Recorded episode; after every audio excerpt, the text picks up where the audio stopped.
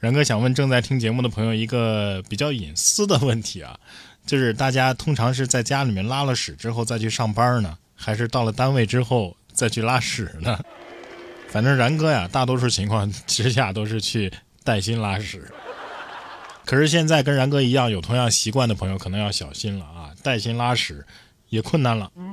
七月十八号，一张带薪拉屎被处罚的聊天截图在网上疯传，引发了网友们的热议。有记者呢多方采访发现，群聊当中的单位啊疑似为广州的一家公司。记者多次拨通该公司的电话，但是都没有接通。七月十九号，当地辖区派出所民警调查发现，该公司呢并没有在厕所里安装监控。那没安监控，这视频是谁拍的呢？不会是人为拍的吧？要知道啊，这厕所可是严格意义上的私人空间啊，涉及到员工的个人隐私的。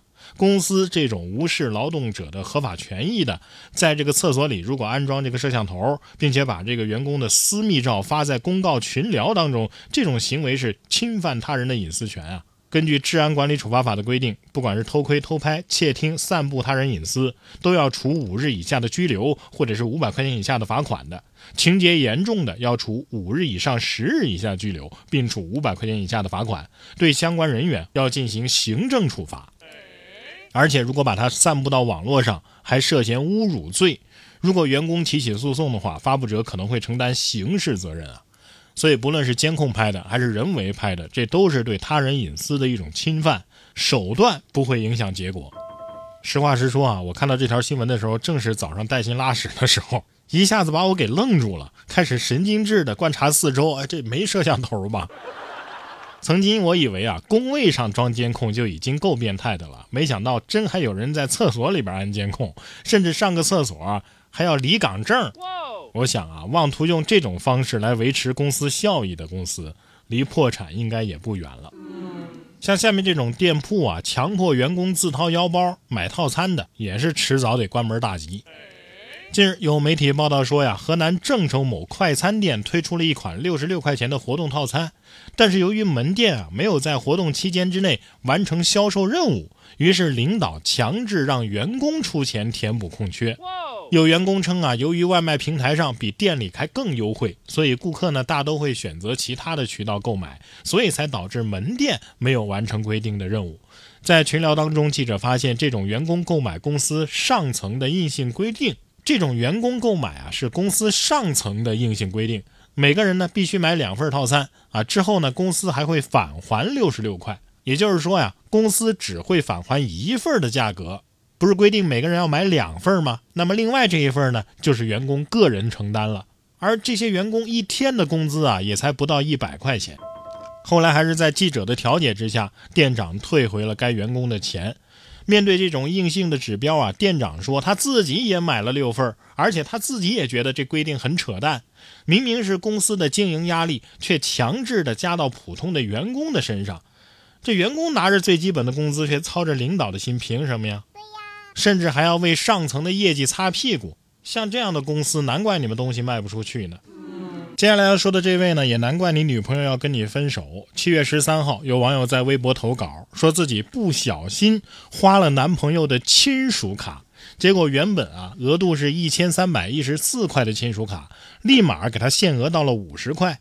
见此情景，女方将自己花的钱啊还给了男友，并且选择与男友分手。两个人在解绑拉黑之后啊，男方似乎呢仍有话说，于是，在某支付平台一边发零点零一块，一边借助红包进行留言，抒发自己的不满，说明明不是我的问题，嘿，你还退出森林，本来就没浇水，哟，位置也关了，你要闹哪样啊？最后直接啊杀到了短信上，执意让女方道歉。你道歉？为什么？因为你花了我十六块五。在这里给大家科普一个冷知识啊，他为什么发零点零一块钱的红包呢？因为最少就只能发这么多。他要是能发零点零零零一的话，他绝对不会发零点一。没看最后这零点零一也不发了，直接去发短信了吗？不过话说回来啊，像亲属卡这种东西，你有钱你就开，没钱你就不开嘛，又没说你一定要给他开。如果说你对象啊，因为你不给他开亲属卡就要和你分手，那说明这也不是良缘。但是。你都已经开了，哪有开了还嫌人家花钱的道理啊？关键是也没花多少啊，就十六块五就把你给整破防了。不知道的还以为对方花了你上万块呢。哥们儿，抠不是坏事儿，但是又抠又想装，面子里子都想要。哥们儿，你是怎么找到对象的？下面这哥们儿可能以为是菩萨给他开了亲属卡吧。江西上饶市歌阳县公安局十一号破获了一起盗窃寺庙功德箱财物案。面对民警的询问，啊，嫌疑人叶某狡辩说呀。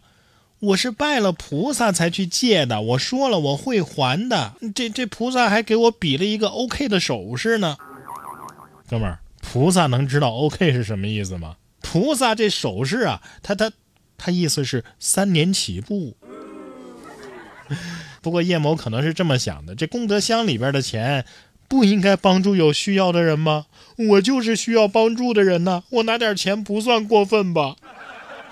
说到盗窃啊，不光有偷钱的，还有盗窃别人脑力劳动成果的。七月十四号，江苏徐州就有一位零零后的网文作家呀，发视频说自己仅仅写了两百多章的小说，盗版网站居然更新了一千三百六十九章。他怀疑盗版网站是不是比自己挣的还多呀？根据作者江山提笔说呀，自己呢也没维权，是因为打官司呀比较费劲。你说看到这种感觉？是不是就像曹雪芹看到有人把《红楼梦》续写了下去？我倒是建议这位原作者呀，要不你把这盗版的多的那一千多章，你给复制过来自己发布。既然他都抄你的，你你也抄他的呗。而且实话实说呀，你只写了两百多章，人家写了一千三百六十九章，人家的原创量比你大得多呀。这盗版作者比你这正版作者还敬业呢。